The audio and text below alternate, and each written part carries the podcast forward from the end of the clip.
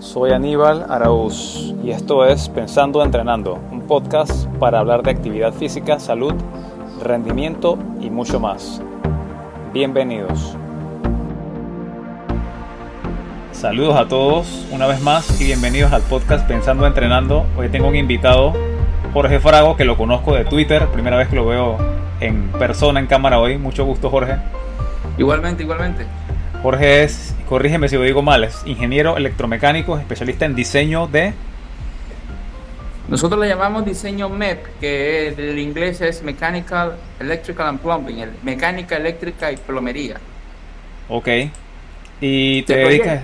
Comerciales, industriales, residenciales. Perfecto. Entonces a Jorge le invité hoy, a pesar de que no es experto en el tema de ciclo circadiano, sol de actividad física, pero su conocimiento va a ser relevante para varias partes aquí del, podcast. Y quiero empezar hablando de la luz solar en general, que nos preguntamos que ese miedo irracional o racional que le tenemos al sol últimamente por la alarma que hay de cáncer de piel, de envejecimiento prematuro, pero históricamente la, humanidad ha tenido, no sé si lo has observado, culto al sol en diferentes manifestaciones, pirámides, eh, jeroglíficos, eh, pinturas rupestres, no sé si has observado eso. Dios Ra, los aztecas. Exacto, y, si, y seguimos nombrando, no me soy experto en historia tampoco, pero es evidente que el sol ha sido muy importante en la evolución y en la forma del ser humano de, mejorar como, como, raza o como especie. Y también quería decir que, la luz solar tiene tres, puedes saber esto porque eres ingeniero, parte de física eh, de ondas y electromagnética, que se compone de luz visible, luz ultravioleta y radiación infrarroja. Si conoces algo de esto. Sí, mira, por lo menos a nivel es, lo que nosotros conjugamos como radiación. Y hay un datito muy importante si yo llevo eso que acabas de mencionar en ingeniería. Eso que acabas de mencionar, nosotros en ingeniería y los jóvenes que atiendo yo por lo menos en la Universidad Tecnológica, lo dan en una materia que se llama aire acondicionado. Y nos le enseñamos desde el primer día, y nos enseñan desde el primer día, que la radiación no la absorbes. Hay tres formas de, en que el calor como, como valor se transmite, por conducción, por convección y por radiación. Esa última exclusiva del sol y de ciertos elementos que generan calor, ¿sí? Eh, calderas eh, o también luces eh, fluorescentes. Ellas generan radiación electromagnética. Nosotros en aire acondicionado y en ingeniería sabemos que no podemos evitarla, no la podemos quitar del sistema. El aire acondicionado si la quita a la convección y a la conducción, más no a la radiación. Lo que hace el aire acondicionado es, lo que hacemos en ingeniería es reflejarla, no la enfrentamos, la reflejamos. Entonces, ese quizás con lo que acabas de mencionar de una relación de, cómo el sol va a lo mío, ese es un ejemplo muy clásico de, de qué hace el Sol, ¿no? Eh, por lo menos eso que acaba de mencionar de la, de la división. Interesante lo que mencionaste porque dentro de todo ese párrafo varios términos que ni siquiera había escuchado. Sí, conducción es muy sencillo. Conducción es cuando tú tocas algo caliente y te pasa a ti porque lo tocaste. Una taza, por ejemplo. ¿Cómo dice? Una taza, por ejemplo, de café caliente. Una taza de café. Convección, que es el más usual, es cuando te acercas a algo, no lo tocas, pero tú sientes la radiación, esa misma taza de café antes de tocarla. la, la radiación es una onda electromagnética, ¿sí? Es una onda electromagnética, claro, si estamos en el concepto de que la luz es una onda, porque acuérdate que hay una tendencia que dice que no es, pero bueno. ¿Qué paquetes? Exacto. Entonces, eh, la radiación, que es, eh, que es esa energía radiante, esa energía que el Sol produce, eh, llega a la Tierra bajo las tres formas, pero la principal es por radiación, ¿sí? Eh, y algunos elementos como las luces fluorescentes lo emiten.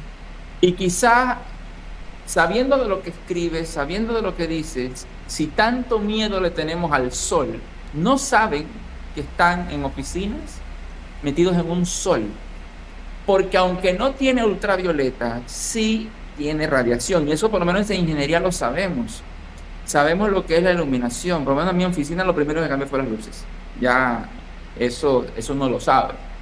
Y eso daña, en particular el fluorescente afecta un poco la vista, ¿no?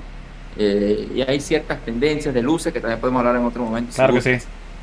Pero, pero es eso, ¿no? Eh, esos, términos son así, esas son las tres formas en que el calor se transmite. Conducción, convección, radiación. La última, la reflejamos. ¿Cómo te das cuenta que la reflejas? Un tip. Los cielos rasos te absorben las dos primeras. Conducción y esto que ven ahí arriba, si te ve un poquito lo blanco. Conducción, conducción y convección. La radiación, si te fijas, hay ciertos cielos rasos que tienen una plancha de aluminio en la parte de arriba. Sí. Si vas a una ferretería, lo vas a ver, eso, eso actúa como un espejo. Lo ideal sería un espejo para que refleje. Claro. Esa es la razón de esa lámina de aluminio en, lo, en las pantallas del cielo raso. Es para reflejar la radiación. Y por eso también ves que el aire acondicionado, los ductos a veces los forran de aluminio y cosas así. es para evitar esas tres formas en que el calor se transmite.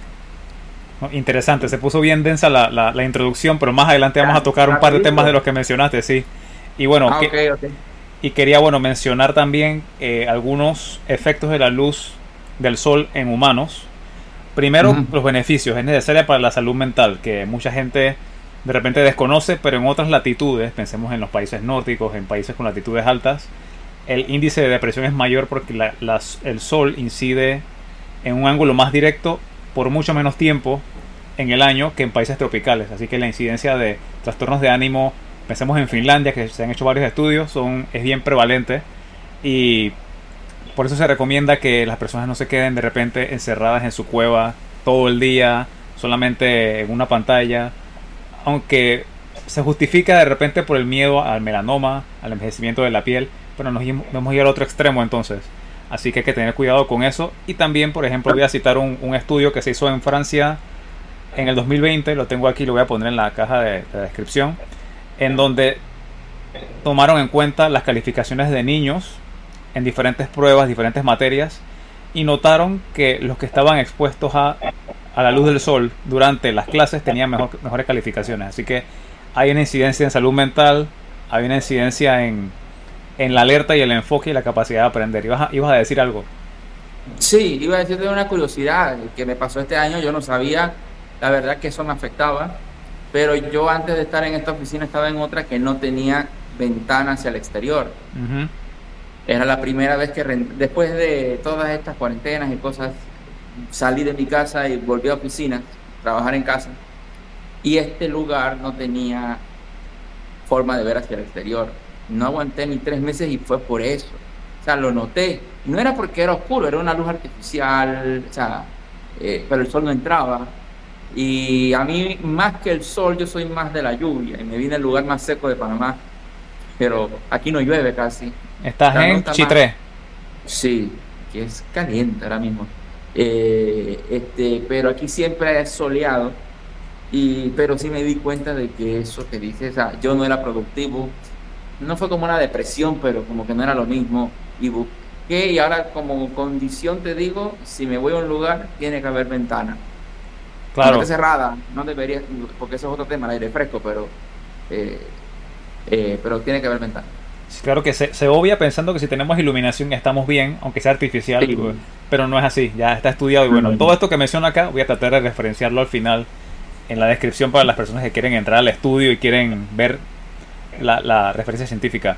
También la luz ultravioleta tiene que ver con el óxido nítrico, que es un compuesto, un gas que el cuerpo produce naturalmente y se encarga de darle vasodilatación a las arterias y venas.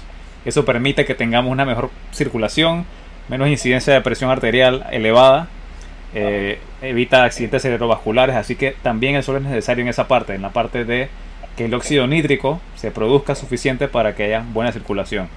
También la vitamina D, que es bien conocida, depende en gran medida de la, de la exposición al sol. Mucha viene de la comida, pero el contacto de la vitamina, de, perdón, de la luz ultravioleta tipo B con la piel sintetiza vitamina D.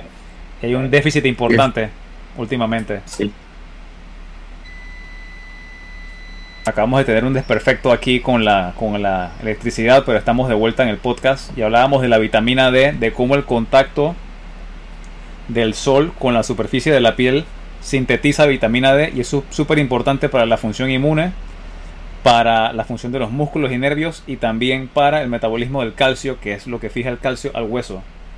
Entonces, no es que la vitamina D está de adorno, sino que es relevante para muchos aspectos de la supervivencia.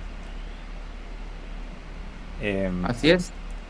Y el sol no necesariamente, o esa luz no la tenemos que tomar directamente como en el exterior, que yo creo que para el camino que vamos por acá, de cómo un diseño arquitectónico, una casa, un lugar, puede, tú puedes estarlo dentro, no recibes directo, pero tienes un tipo de ambiente diferente. Y en Panamá uno puede visualizar solo con, los, con la vista una simple caminata de eh, saber cuál es ese diseño y cuál es el que no debemos usar. Vamos a ampliar en esto un poquito más adelante. Eh, dentro de la vitamina D, quería mencionarte que has escuchado de los niveles de vitamina D correctos, si, si, si sabes cuál es el, nivel adecuado recomendado. No, no, no me lo sé. Bueno, se, mide en nanogramos por decilitros y lo óptimo que se estima son 50. Y la población, la población de Panamá he visto personas con 20, 25, que es súper deficiente. El mínimo para salud es 30, el óptimo 50. Y personas que en un país tropical es extraño, ¿no? Deberíamos estar todos con niveles óptimos de vitamina D, pero no es así. Y tiene mucho que ver con. Tiene mucho que ver con los ambientes de trabajo que mencionas, con el miedo a, salir exagerado a toda hora. Eh, también tiene que ver con que las personas no conocen los alimentos fuentes de vitamina D, que son pescados, sardinas, hongos, lácteos. Y tiene también que ver con, esta tendencia a comer solamente vegetales, que no está mal comer vegetales, pero somos omnívoros por, naturaleza y, evitar alimentos que hemos evolucionado es como que contra, contraintuitivo. Sí, han satanizado algunos alimentos y han eh, puesto en el palacio de oro más grande a otros. Eh, de forma increíble. O sea, eh, son tendencias, al final de cuentas. Como digo yo, en todos los aspectos, bullas de minorías, a veces, que son muy bulliciosas. minorías que tienen alcance. Tienen, tienen mucha exposición. Sí, es eso. Y lo peor que uno puede, yo siempre tengo un dicho, o no es así, pero si quieres buscar la realidad de algo, las redes sociales no son la respuesta. Te pueden llevar, pero eh, busca una persona, búscala, ves, ve sacando como una tendencia y busca el sentido común y ahí lo encuentras, pero ahí hay de todo. Eh, muy cierto lo que dices, las tendencias en redes tienden a ser extremos. Casi nunca son cosas en el medio del espectro, sino o negro totalmente o blanco y se pierden las personas tratando tratando cosas que de repente tienen validez en cierto contexto, pero ese contexto se amplifica como aplicable a todas las circunstancias que no, no es cierto, no siempre es cierto. Sí. Así es, así es. Y hay un tema que por lo menos nosotros, si, si se dieran cuenta, por lo menos el famoso, uno de los temas que más lleva a extremos es el de cambio climático que no es con este, pero... ¿Y por qué digo que es un extremo? Porque yo tengo aquí en la oficina, ahí hay un librito, que es el de el, Green Building Council de Estados Unidos, y para control energético eficiente y de emisiones. Y cuando tú lo lees te das cuenta de que no es que es un bulo, pero no es como lo pone. Y es un documento científico. Y te da la curiosidad que muchos que están, están en ciencia te hablan eso así como muy extremo en la ciencia. Como amarillista. Sí, es generar tráfico, lo que yo siempre he dicho. No hay que generar tráfico para, para decirle al, de la publicidad, mira que tanta gente vio tu mensaje, ¿no? Yo tengo esa, ese pensamiento. Pero si uno va al, al, detallito, y, y, de todos, y de hecho hay un capítulo en ese libro del sol, del uso del sol, a tu favor, te das cuenta, digo yo, ¿qué, qué está ocurriendo? O sea, porque dicen las cosas que se dicen, pero ya uno entiende, ¿no? Claro, claro, y este, este mensaje no se limita a, un área, a la actividad física de salud o a la ingeniería, es en todas las ramas que, que una pequeña minoría hace mucho ruido y acapara toda la atención. Y también uno tiene falsa una falsa visión de que Twitter es el mundo y Twitter es un pequeño porcentaje de la población mundial. Y creemos que todo lo que sale ahí de repente es la, la verdad única y no, no es cierto. Todas las redes están así, sí. Todas. Sí, y, un poquito más con respecto a la vitamina D que olvidé mencionar es que cómo tú te das cuenta de que estás deficiente en vitamina D porque si no te haces la prueba y no ves el, número, ¿cómo yo puedo tener un indicio de que, de que de repente estoy un poco deficiente? Es eh, sensación de fatiga, sensación de desgano, desconcentración, caída del cabello, dolores en el cuerpo, son señales de que podrías tener deficiencia de vitamina D. Y si eres una persona que está mucho en interiores, deberías ponerle atención y de repente te pasó algo de eso, con lo que me mencionaste que estuviste una temporada en tu oficina sin acceso a luz de ningún tipo y tenías como un desgano, a lo mejor iba por ahí el asunto. Sí, puede ser, puede ser. Yo la verdad me sentía que yo a las 2, 3 de la tarde a veces, a veces era sueño, ¿eh? pero, pero eso no era normal. Y eh, así como no quiero hacer nada, no quiero hacer nada, nada eh, yo no soy, yo no como dulces y me daba por comer dulces, yo no entiendo por qué, pero había como una tendencia a eso y yo dije, no, yo no puedo más. Y no estaba haciendo lo mismo productivo que, que antes, o me sentía así. Sí, es una, es una posibilidad y un aspecto más de la vitamina D es que es anticancerígena y esto es una, una paradoja porque estamos evitando el sol por el terror al melanoma, que es real, el melanoma existe, por, por exceso de exposición a la luz ultravioleta, pero también está el otro extremo en el que con niveles bajos de vitamina D que se adecuan con exposición al sol, hay más probabilidad de cáncer de mamas principalmente. Por eso es uno de los factores que posiblemente ha incidido en, en las mujeres que ese cáncer se ha disparado y los niveles de vitamina D están bajos. Mira, y, para que sepas, o sea, aquí en Panamá, que no tenemos un ente regulador, básicamente está un, no es prohibido, pero no es así como se hace acá. Tú no puedes tener a un trabajador encerrado en un sitio sin acceso al sol. Eso está normalizado en otros países. Eh, y aquí por simplemente no tener quizás un ente que entienda la profundidad del tema, no se da cuenta de que eso es un efecto a la salud. Eh, para que hay sitios donde sí puedes tener sitios cerrados, pero tienen que ser como localizables, o sea, como son salas de reuniones, sí, como de, de, paso. Eso es lo que pones en el centro de un edificio, que sabes que no tiene contacto con el un archivero, las cuartos de máquina, eh, una sala de reunión, una oficina de IT que es, es para uso ir y venir, pero la, el centro de trabajo como tal te lo prohíben en, en el CIP, el Código de Construcciones, para, por el tema del sol, no, no es por otro tema, es por el tema de control, el eh, contacto y, y por eficiencia, porque ya se sabe eso se sabe que esa falta de exposición lleva al trabajador a rendir menos aparte de la implicación a la salud. Así que no es una cosa nueva. Sí, sí, sí, Interesante. Interesante que se, se, sabe, pero no se menciona. Ahora es que yo vengo a saber que hay un ente que debería existir y que regule este tipo de, de, prácticas.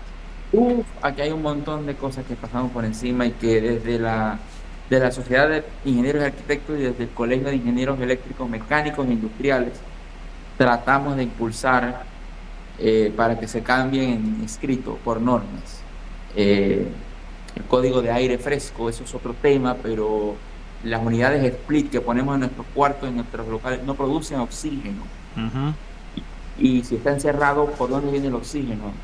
esas cosas hay que normalizarlas un poquito más. Hay que darle, exposición. Vete, a una plaza comercial, abre la puerta y que tienes un split ahí arriba y dónde está el aire fresco. no existe. No, no, no, eso es que creen que produce oxígeno, eso no produce, eso enfría un aire, eso es lo único que hace. Eh, ya, entonces, así como el aire, imagínate con el sol, todas esas cosas, es el tema de hoy, ¿no? Eh, es un tema de normas. Muy, interesante eso. Y ahora voy a hablar de la parte nociva de los ultravioletas en exceso, no, no como, no que en cualquier dosis, sino que en exceso, que es lo que muchas veces ocurre que hay dos tipos de radiación ultravioleta. Bueno, hay tres, pero hay dos que alcanzan la superficie de la Tierra. Está la A y la B. La A es en longitud más larga y ya llega siempre. Y la B eh, está asociada más a quemaduras, que ocurre en algunos momentos del día. Estas son las principales a las que nos exponemos. Entonces, como dije, es el exceso de radiación ultravioleta la que sí daña la piel, la que debemos tener cuidado, la que si sentimos que nos estamos quemando deberíamos buscar alguna sombra, algún tipo de protección. Así que no es tampoco mentira de que la luz ultravioleta sí produce daños a la, salud humana. Eh, también hay daño genético, que eventualmente es lo que lleva a, una, a un melanoma o un cáncer de piel. Y principalmente en superficies elevadas, en montañas, cuando hay nieve, superficies brillantes, eso se llama albedo. Cuando el albedo es alto, es donde mayor peligro de, de exceso de radiación existe. Y un dato importante que seguro en ingeniería lo mencionan es que la luz ultravioleta no atraviesa ciertos tipos de vidrio. Entonces eso, vamos más adelante a tocar ese tema, pero para que se tenga en cuenta de que la luz ultravioleta no traspasa, no sale por un vidrio. Así que si no le damos salida, ella sigue rebotando en interiores. Si entró. Y otro dato muy importante es que hay una medida de ultravioleta que es de, de 1 a 11. Y eso se puede buscar en el teléfono, en internet. Y hay varios espectros. Hasta 2 es seguro, es súper baja la radiación. Pero ahí no hay síntesis de vitamina D de 3 hacia arriba sí hay, pero por cierto tiempo limitado para no quemarse. Pero ya cuando pasa de 5 ya debemos tomar medidas o no salir o salir con cierta protección. No sé si se toma en cuenta eso en ingeniería, el índice de ultravioleta, cómo lo, cómo lo, lo ponen en práctica o si lo aplican. Sí, para casualmente el tema de aire acondicionado, el, el Astra de 2017, déjame, déjame buscártelo rapidito. claro. El, documento.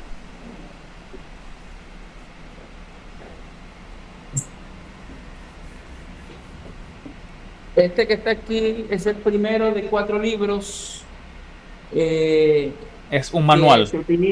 Ese es un manual para, básicamente este es para entender lo que va a salir después de lo que es aire acondicionado, ¿no? O sea, eh, cuando vas a diseñar un sistema de aire acondicionado, tienes que tener en cuenta, eh, este, tienes, tienes que pasar, tienes que entender lo que hace, lo que va a quitar el aire acondicionado. El aire acondicionado lo que te da es confort, no frío, confort. Y uno de los aspectos más importantes que lidiamos en aire acondicionado es la transferencia de calor. Eh, yo siempre le digo a mis estudiantes, eh, gráficos sacados del, infierno mismo, como estos de por aquí. Gráficas bien complicadas que no sé qué significan, no soy ingeniero, así que si me, si me interpretas... Básicamente, lo que estamos tratando de decir es que podemos ponerle un peso numérico a todo. Eso es lo que estamos tratando de decir acá. Y uno de los aspectos es el de, ganancia solar, que es en la parte 4. Ahora, yo no voy a a, aburrir a todo el mundo con el tema solar, pero allí se habla del índice ultravioleta y cómo ese número, qué material tengo que usar para... No, se puede absorber, se tiene que reflejar bajo la, bajo la perspectiva del aire acondicionado, ¿sí? Hay ciertos materiales o hay ciertas... Eh, no tendencia, eso es real. Eh, eh, lo que llamamos vidrio emparedado. O sea, ves el vidrio, pero en el centro tiene un gas inerte, como el xenón. Son dos placas de vidrio y en el centro tiene un gas inerte. Ese, ese, ese arreglo que lo tiene el edificio que vas camino al aeropuerto de Tocumen, donde está Bayer, él tiene ese vidrio, te baja el nivel de radiación solar, ese famoso forma de calor, de transmisión de calor, que es tan eh, pesado, o sea, eh, que, no podemos básicamente absorber, te lo baja a niveles, ¿sí? Te, te, quita esa onda, te la, te la, te la difumina o te la, te la rebota, básicamente. La, la, refracta. más o menos, es que es un poco complicado porque ya es, una, es un tema de que no tengo la precisión ahora mismo, si la refleja, refracta, si es un porcentaje, ahora mismo no recuerdo pero sí se lidia en el tema de aire acondicionado lo que es la radiación ultravioleta. Y claro, hay ciertas aplicaciones de ingeniería donde queremos que eso ocurra. En una de ellas, la más común, la más fácil de ver por la calle, es la famosa los paneles solares, ¿no? Que lo que yo tengo es un cristal, un, una un, un cristal de silicio, que a cierta frecuencia empieza a vibrar. Allá adentro, en el panel es frecuencia que se la da a la onda de la luz. Claro. Y ocurre casualmente cuando tenemos, no tiene que ver una cosa con la otra, pero cuando tenemos altos niveles de ultravioleta, cuando tenemos esa frecuencia casi igual, y él empieza a vibrar y esa vibración produce voltaje. Esa es la ciencia básicamente, así como en gran medida de un panel solar. Es un cristal que vibra y produce un, una carga eléctrica. ¿sí? Entonces, ahí tenemos dos ejemplos de una que queremos quitar y una que queremos tener en ultravioleta cuando, cuando usamos ese número que mencionas. Claro. Entonces, la radiación puede intentar buscarse para generar energía o intentar disminuirla o mitigarla o desviarla. El término no tengo totalmente claro, pero es para refrescar o, causar un impacto menor de la luz hacia los humanos en donde estén trabajando, viviendo. Por ejemplo, para las líneas eléctricas, por, por ejemplo, lo peor que tú puedes tener es calor. ¿sí? Y, y como te digo, es también irónico, porque, porque ellas mismas producen un calor. Claro. Entonces, ellos producen un efecto que se llama efecto corona, que es como una onda de afuera, y si hay temperaturas altas afuera o, carga eh, luz ultravioleta en, eh, en alto nivel, ese efecto es peor y produce pérdidas de voltaje. son ejemplos de cómo esa radiación afecta ciertos elementos, así como a nosotros mismos, ¿no? En exceso y todo lo demás, cómo, cómo nos afecta. Así que la radiación ultravioleta no solamente es un número decorativo o para saber cuándo tenemos que estar en la sombra o no, sino que también es aplicable a áreas de la ingeniería, diseño, electricidad. Así es, Y, aquí en Panamá, aunque tenemos un poquito de falencia de niveles históricos, ya creo que TESA, el Instituto de Hidrometeorología y Meteorología de Panamá, te da valores casi en tiempo real de esos niveles. Y ya puedes tener un histórico. Cuando yo estudiaba no teníamos histórico ni de las temperaturas externas. Eh, usábamos la de Filipinas porque estábamos casi a la misma mismo paralelo y ese sí tenía data eh, y usábamos el de Filipinas para nuestro estudio, imagínate. Eh, pero pero a nivel de, de, de, la actualidad sí ya tenemos más data y se está invirtiendo por lo menos un poquito más en esa área. Sí, porque si no se puede medir algo, como me dicen en la universidad, no se puede mejorar, no se puede saber que está mejorando. Así es, y por lo menos Panamá sí está metiéndole mucho mano a eso porque casualmente hace dos días llegaron unas ofertas para carreras de ciencias atmosféricas, ciencias solares, hidrometeorología. O sea, están incentivando eso. Si hay un desarrollo en esa área que antes estaba estancada. Necesitamos mucho de todo, de, de todas las áreas. Bueno, puede sonar un poco técnico todo lo que mencionamos acá, pero para que las personas escuchen, que escuchan sepan de que hay aplicaciones, no solamente es un número decorativo como mencioné, o solamente para tener cuidado con el sol o no. Eh, un detalle interesante de la luz ultravioleta es que se ha estudiado de que afecta el comportamiento en la reproducción humana y que la reciente migración de los trabajadores que antes era trabajo manual a espacios cerrados internos ha afectado o ha disminuido la interacción entre hombres y mujeres. Prácticamente que la luz ultravioleta tipo B eh, incide en el libido y si no hay exposición al sol, el libido disminuye. Entonces eso ha llevado a una disminución en varias latitudes, en varios países, de la reproducción en general. No sé si habías escuchado de esto. Bueno, o sea, yo a priori, para mí tiene mucho sentido. Eh, si es, o sea, a ver, estamos en un planeta, nosotros, a ver, creas o no creas en la evolución, ok. Independientemente. Somos seres vivos, somos seres vivos aquí y desde que desde que entramos aquí ya tenemos en contacto con dos cosas, el aire y el sol. Correcto. así de salida. Entonces, e, es, el que nos cambia el mood del día. Eh, yo soy de los que prefieren el día gris. Hay gente que prefiere el día soleado. Si eso te cambia, te imagínate a nivel reproductivo, yo no había escuchado eso. Lo más que yo había escuchado eh, era, es un animal, o sea, lo, lo sé desde muy chiquito, que dependiendo de la temperatura del cuerpo, es hembra o macho el que nace. No sabía eso. Eh, ¿Sabes el animal? El agua, es, la tortuga carey. Ah. Si, si es algo así, yo quiero decir una salvajada, por ahí alguien me... me, claro, un, un zoólogo que de repente sepa el dato específico. Pero sí, el dato, dato duro, pero así en general, es, creo que es, pero sé que es una tortuga. Que dependiendo de, no sé si es la temperatura del agua o del cuerpo, pero cómo llega la temperatura a, al agua o al cuerpo, por quién más por el que nos intercambia energía, que es el, ese Dios Ra, el sol, pongan el nombre. Bueno, ese animalito, ya sea temperatura de agua o cuerpo, no estoy seguro, pero ese animalito, como es por huevos, creo que es el agua. Dependiendo de la temperatura, sale macho o hembra. Bien determinante. Sí, sí, entonces ¿quién produjo esa temperatura? ¿Quién más? Hay corrientes marinas, yo lo sé, todo eso. El origen es el sol.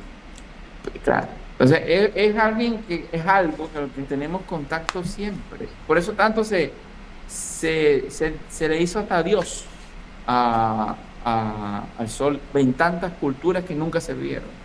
Porque controlaba sus ritmos. Y no tengo duda que eso que mencionas tengo unas, eh, eh, es lo más sensato del mundo. O sea, Seguro. Hacía lo. Claro, eh, da sensatez de que sea así. Claro, y este dato para qué nos sirve de repente? Para tomar en cuenta de que si de repente pensamos tener familia, estamos en una cueva, a lo mejor esa costumbre o ese hábito afecte nuestra disposición a, no sé, a, intentar buscar familia. De repente hay personas que, no, no, sé, no tengo un dato duro aquí, ni, ni he visto referencias científicas, pero tal vez esa disposición de las personas en el siglo XXI a, a la tendencia a no querer tener hijos, tal vez tiene que ver con esa exposición disminuida al ultravioleta. No, estoy seguro, pero es posible que haya una implicación. Sí, porque eh, en varios países ya se notó esa tendencia a lo bajo. Eh, hay uno que está, que, bueno, si uno le cree a lo que ve, ¿no? Pero hay uno que está en una zona de básicamente peligro de desaparición, que es Japón. Eh, ese país está, básico, como lógico, casi va a desaparecer. Una población muy, muy vieja, entre comillas, vieja. Sí, vieja y, y no hay, no, se reproduce. No, no, hay relevo generacional. sí, sí, sí. Sí, no queremos decir que el único factor es el sol, pero tal vez incide en algo, entre otras cosas, en, la, en la práctica.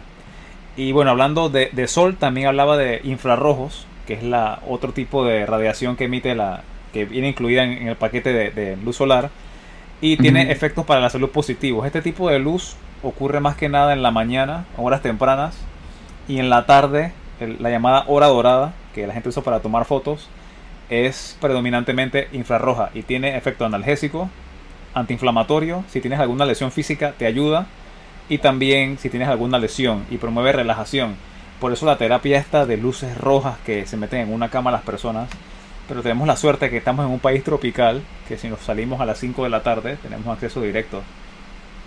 No sé si se toma en cuenta este aspecto para diseño, porque perderse la luz de la tarde, que tiene ese beneficio por un mal diseño o por una mala orientación de la puerta principal, no sé si se toma en cuenta eso en, los edificios o en las casas.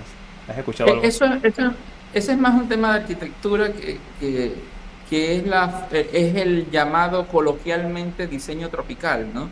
Le digo coloquial porque como no estudié arquitectura no sé si ese es el término real.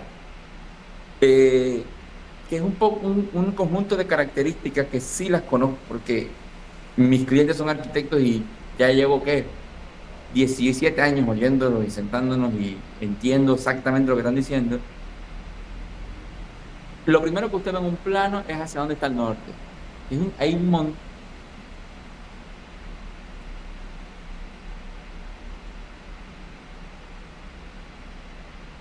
que es cuando se diseña el aire acondicionado te perdimos por 5 segundos. Eh, quedamos en ah. que el plano orienta siempre o indica dónde está el norte.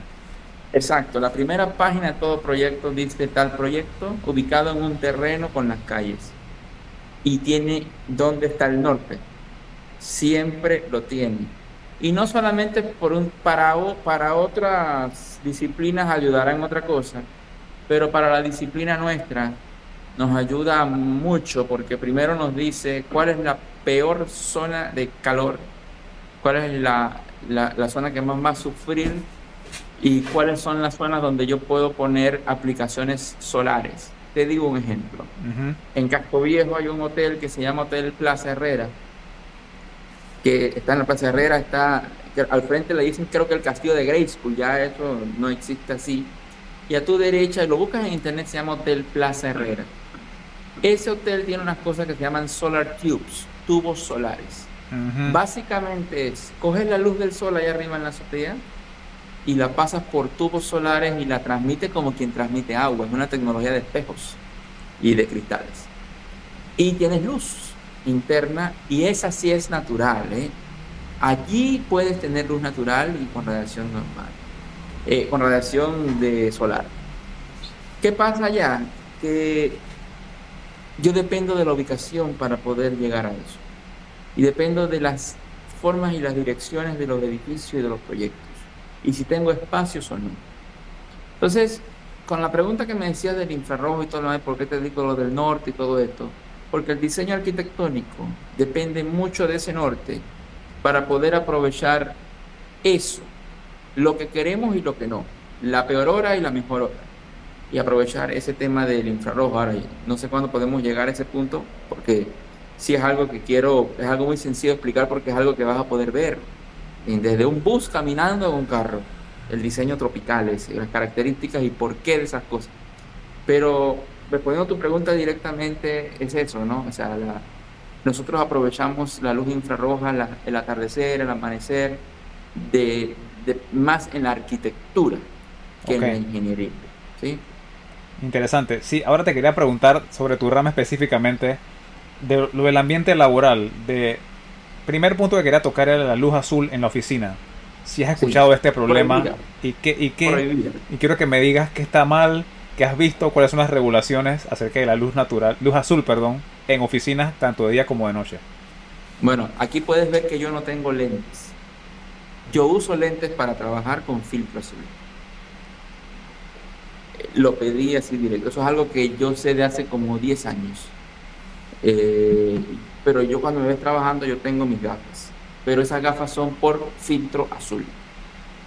Eh, yo tengo mi cuarto, bueno, sabrás que de videojuegos y todo lo demás. Yo no yo, yo tenía una luz azul, yo la quité. Después que supe hace como 6, 7 años que es la peor de todas y por qué hace.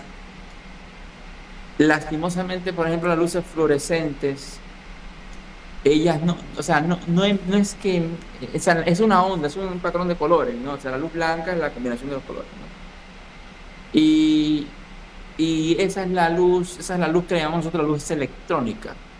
Nosotros eh, eh, evitamos ese tipo de luminarias porque hay ciertas luces fluorescentes de marcas que ya te vienen con esa advertencia de que no es luz azul o es filtro luz azul. Ya, se ya tenemos esa tecnología. Aquí en el trabajo es prohibida la luz azul. Se quitó. Se quitó en todo lo posible. Claro, las pantallas estas, compramos pantallas, si pudiera ver acá, acá ver si la podemos ver. Eh, por aquí, nosotros usamos, esas son dos pantallas, ese es el puesto del compañero. Y eh, esas pantallas son con, eh, con una baja emisión pero además sí le solicitamos siempre que tenga su lente con filtro luz azul. Yo no sé cuando yo veo esos youtubers, streamers y veo esas, esas luces, yo digo, Dios, a mí me da como, como una incomodidad porque digo, Dios mío, qué miedo. Yo, yo le, le soy sincero, quizás sea desmesurado, pero yo le cogí pánico a esa luz. Creo que es, es bueno tener, estar consciente de que producen un daño. Tal vez el miedo extremo no sea, no sé si es adecuado o no, pero es bueno estar consciente y evitarlo lo más que se pueda. Sí, así mismo. Sí, yo la evito al máximo. ¿Y, esta prohibición de la luz azul la tomaron ustedes en, la empresa donde están o es una prohibición general o cómo es? es propia de mi oficina. Es una política de, tu, de tu empresa. sí, y no es una prohibición per se, no es una es una recomendación y una mitigación. Claro. Se le enseña a, a la gente que está en computadora, especialmente siempre yo soy uno, que se recomienda tener gafas de luz azul y se le enseña, pero no es que se... Y las pantallas sí se compran con esa característica, o sea, se hace la inversión de que esa pantalla es así. Me, gustaría poner esos requerimientos de la pantalla que recomiendas en la descripción para ah. que la gente que quiera eh, comprar una similar... ahí la, la especificación. Me, la, puedes escribir después y yo la, agrego ahí para que la gente que quiera. ¿Cómo no? ¿Cómo no? Eh, y otro asunto, que mencionaste una vez en Twitter en un hilo en el que yo comenté algo de la luz del sol y me mencionaste que la luz ultravioleta entra a los edificios, se queda atrapada y las personas piensan que están protegidas del sol, pero están con radiación internamente durante todo el día porque esa radiación no sale. Si nos puedes hablar de esa parte. O sea, el concepto es que la radiación no la evitas, la reflejas la radiación va a llegar a ti de alguna manera en otra, lo que queremos es que llegue en menor cantidad o lo menos posible, ¿no? Entonces, eh, y como en todo, hay niveles de radiación que puedes vivir, oye, tenemos el celular.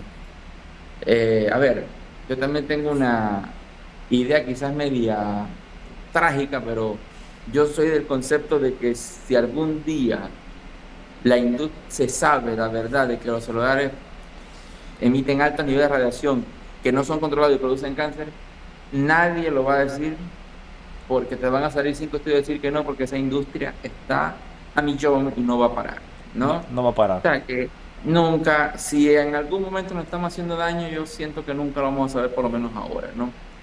Puedo tener una sospecha, porque el sentido común también me dice que eso allí, esa otra cosa, yo no trato de ponérmelo en el oído, no siempre lo pongo en audio, alejado, eh, pero, pero estamos con una generación nueva de niños y hago a mi culpa. Tengo un bebé de cuatro años que está. Claro. Entonces, eh, lo que te decía de las casas, y sí, o sea, la radiación como tal no la evita. Aquí donde estoy, yo estoy recibiendo radiación ultravioleta mm, del sol. Sí, aquí estoy recibiendo radiación. Lo que hago es mitigarlo. Esa es la intención. No podemos entonces evitarla por completo, sino reflejarla, como mencionaste. Hay formas, sí, o sea, capas de hormigón grandes, reflejos. Hay, hay técnicas y hay tecnologías. No estoy muy metido en esa tecnología, estoy convencido que no hay porque si algo tan simple como una plancha de aluminio hay, el emparedado de gas inerte, esas tecnologías deben haber muchas más, pero pero de que hay tecnología y tecnología, que la apliquemos. Porque sea obligatorio aplicarla, aquí no, en otros países sí. En España, que estamos haciendo una maestría, el código de, construcciones lo incluye. Incluye hasta de ruido. El de ruido que más me llamó la atención, muy curioso, porque son muy estrictos con eso. Aquí, localmente no creo que le pongan mucha atención al ruido. Es como que adáptate y acostúmbrate porque no vamos a hacer nada al respecto. Eso es lo que pareciera. Sí, no, no, no. Aquí yo lo dudo mucho. ¿eh? o sea, yo, yo sé que no.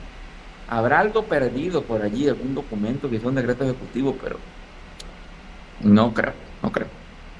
Y mencionaste dos cosas que quería, en las que quería ahondar. La primera, en el tema de cómo la radiación de los teléfonos, que es parte de la radiación diaria que enfrentamos, posiblemente esté causando daños a la salud que no se van a saber todavía porque es relativamente nueva. Este uso masivo del teléfono, 25 años, tal vez tiene 30 como mucho. Y yo sí estuve leyendo un libro hace un par de años que se llama The Non-Tinfoil Guide to EMF o, la guía no conspiranoica para la radiación electromagnética de Nick Pinault y él hablaba de que las regulaciones del uso del teléfono fueron eh, confeccionadas con maniquíes con una cabeza de cierto tamaño, con una masa de cierta densidad y que esa, ese modelo no es aplicable necesariamente a una persona promedio o a distintos tipos de personas. Así que esa regulación o esa recomendación de que estamos seguros con X cantidad de radiación de un teléfono puede ser cierta o puede no serlo. Es como bien ambigua y no estamos seguros. Yo, lo, Único, yo lo único que sé es que si llegase a ser cierta no lo van a decir. No conviene. No, yo estoy convencido de eso. Si llegan a descubrir hoy, a ver, 25% de las personas que se ponen celular, uso el celular van a tener un problema genético, de cáncer, lo que sea. No lo van a decir. Y si lo dicen, van a salir seis estudios que van a decir que no, pagados por ellos mismos. O sea, no lo vamos a decir. Lastimosamente, como muchas son, muchas áreas y disciplinas se han prostituido la ciencia también. Ese es el tema con la ciencia. sí, sí, sí. Yo soy fiel defensor de eso, ¿eh? porque yo vengo de una carrera que yo puedo predecir a lo que puede pasar antes. Claro. Yo puedo predecirlo. Pero yo sé también lo prostituido que está la ciencia en muchas áreas. Y yo estoy convencido que si llegásemos a saber, si supiésemos hoy que hace un año, no lo van a decir y si lo dicen, van a hacer, se va a hacer todo para tumbar abajo eso, pero muy rápido. Claro, eso es lo que siempre digo de la ciencia. Qué bueno que existe la ciencia porque es una forma de predecir o de explicar fenómenos y de poder hacer algo al respecto y evolucionar, pero también está la parte en la que muchos estudios que se hacen existen porque hay intereses económicos que lo pueden pagar y cosas que no son de interés económico simplemente no se estudian, así que nunca vamos a saber si el té de tilo es bueno o no, porque a nadie le importa vender té de tilo, por ejemplo. Sí, hay estudios, hay estudios de todo tipo y no tienen que también como es nada que ver con lo económico, pero los que realmente tocan fibras económicas son difíciles que salgan. Claro. Eh, a ver, un ejemplo muy sencillo, o sea, yo, y, hago hasta culpa, bueno, ya dejé bastante eso, pero a mí que me digan cómo Coca-Cola puede, puede tomarse, o sea, eso debe estar prohibido. Eh, Está la libertad individual y, todo, ¿no? Pero concuerdo contigo. No, pero es un ejemplo, ¿no? Medio, medio cosa, pero un ejemplo, eh, los excesos y todo lo demás, yo mismo digo, una es de más, o sea, esa cosa no, no debería ni tomarse, pero bueno. Y hago me culpa, ¿eh? porque he tomado, ya he dejado bastante, eso hace mucho tiempo tomaba mucho. yo antes, hace años atrás, hasta que fui entendiendo ciertas cosas y yo prácticamente que la tomo obligado si estoy en una reunión y no quiero verme, verme mal. A mí, me, a mí ya hasta me, no me cae mal, pero me hace sentir como sabor mal y mira que no es igual que antes, o sea, lo digo, y antes me refiero a hace 3, 4 años, o sea, yo llevo mi tiempo, que puse, puse un tiempo una broma que dije de que ya llevo 30 días sin tomar Coca-Cola. Y, la, y puse después, porque las tomo de noche. no, pero, a decir, ah, ah, pero entonces así porque... Pero, pero, lograste hacer el cambio. Sí, sí, sí, sí. Y, y, y, te digo, o sea, yo por ejemplo, si un día me quiero sentar a hacer un jugar o ver las cosas, me la tomo. Pero la otra me la tomo en 10, 20 días, pero igual, una, no, no hay manera. Eh, está de más además, totalmente. no, no, lo, discuto, para nada. Me, desvío un poquito del tema principal, pero del tema del edificio, que pasó hace un par de minutos, eh, ¿existe alguna regulación actualmente que exija cierta forma de, de construir para que esa radiación no se quede dentro de una oficina? Eh, ¿Existe eso aquí? ¿Hay edificios que sí, otros que no? O...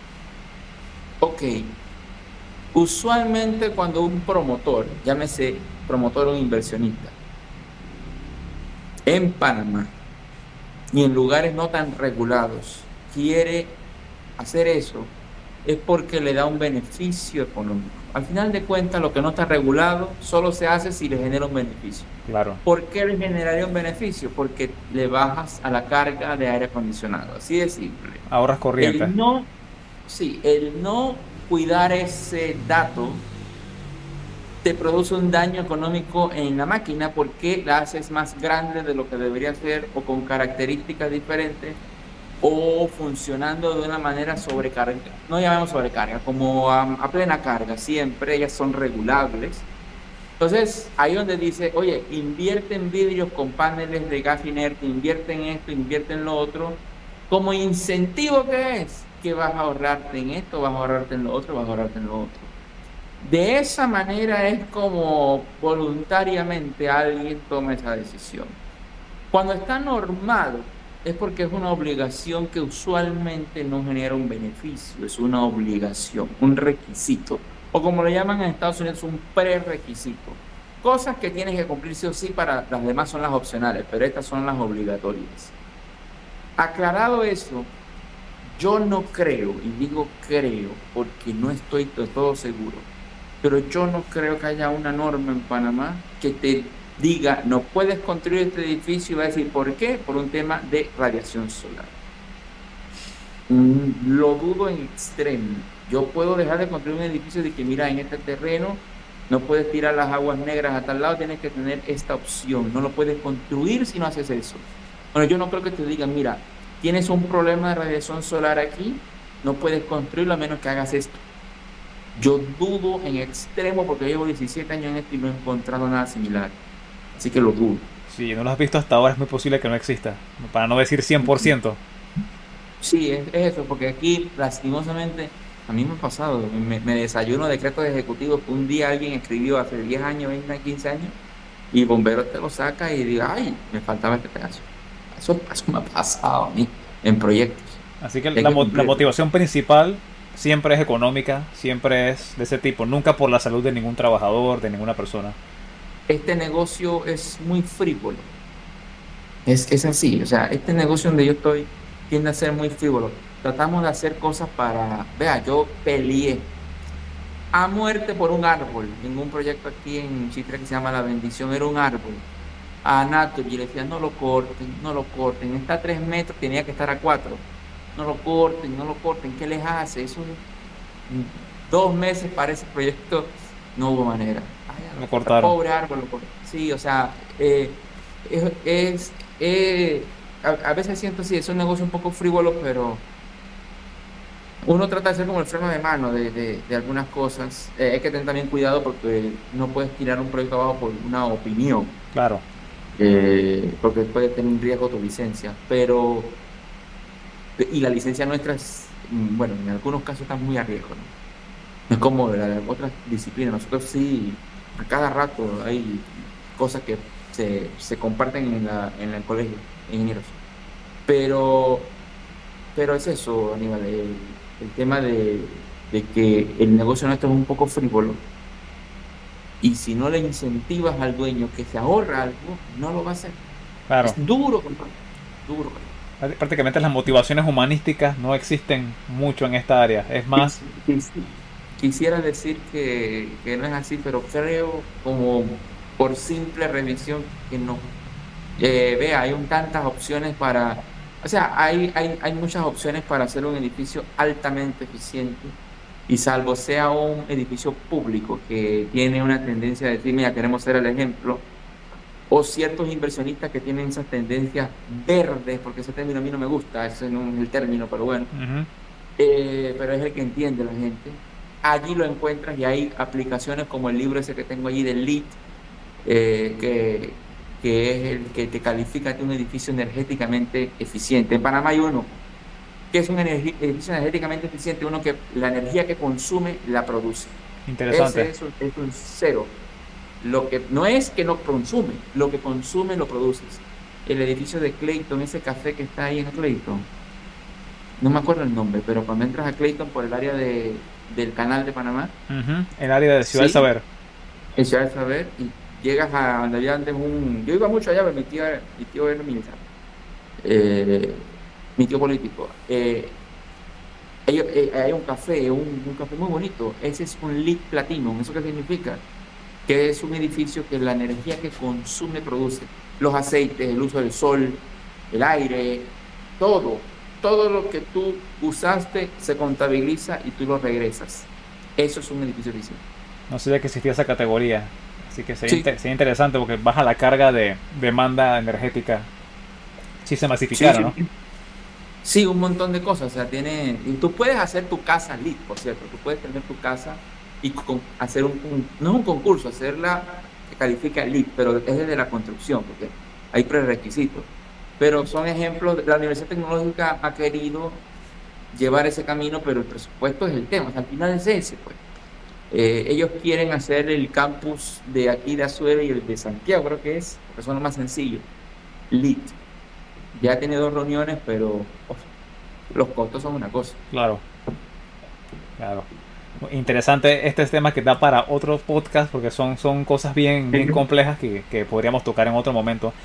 Pero dentro del tema de, del ambiente laboral y de, y de cómo afecta el sol al rendimiento humano, me encontré con una referencia científica del año 2017 que habla de los trabajos por turno rotativos y habla de los ritmos circadianos interrumpidos y cómo afecta la salud y dice, textual lo voy a leer, que el desajuste circadiano inducido por el trabajo por turnos no solo afecta el sueño y la salud, sino también determina cuándo las personas hacen ejercicio, cuándo comen, cuándo socializan, determina el comportamiento humano que tienen impacto en salud física y mental. Si has visto implicaciones, no sé si toman en cuenta en, en tu rama, en la construcción, los turnos rotativos, cómo, cómo se puede afectar de, alguna manera el bienestar de los trabajadores, de las personas que viven en esos edificios. Bueno, a, aclarar primero que bueno, yo no, yo no construyo como tal, yo soy como constructor de proyectos. Lo mío fuerte es el diseño y bueno, la palabra consultor. Las recomendaciones. Dañada en Panamá, pero, pero, pero sí, ahora mismo una piscina que están construyendo me llama, mira, esta bomba, esta línea, te puede ir por aquí por allá. Eso es lo que hago, ¿no? Ahora, con respecto al tema de los turnos rotativos, aquí tenemos costumbres como medio cerradas y le tenemos como pánico a cambios. Yo pensé con esto de la pandemia que los turnos rotativos estos turnos diferentes iban a, entrar y no pasó. Por lo menos acá eh, más, lo, más, o sea, no sabía eso que mencionaba que, que se podía afectar, ¿no? o sea, que, afectaba en el sentido de que cambiaba eh, cosas. Pero nosotros acá, por ejemplo, en esta oficina básicamente no tenemos un horario per se. Y cuando digo no tenemos horario no significa que es de 8 hasta lo que sea. No, no, no. Nosotros aquí podemos entrar a las 9, a las 11. La cosa es que tenemos un tablerito por aquí. Claro. que tiene metas y fechas.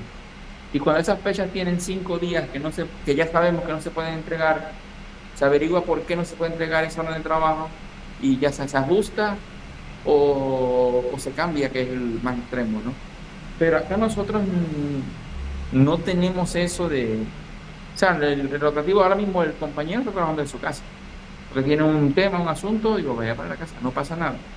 Porque aquí no trabajamos por eso, por las metas, esas fechas que están allí.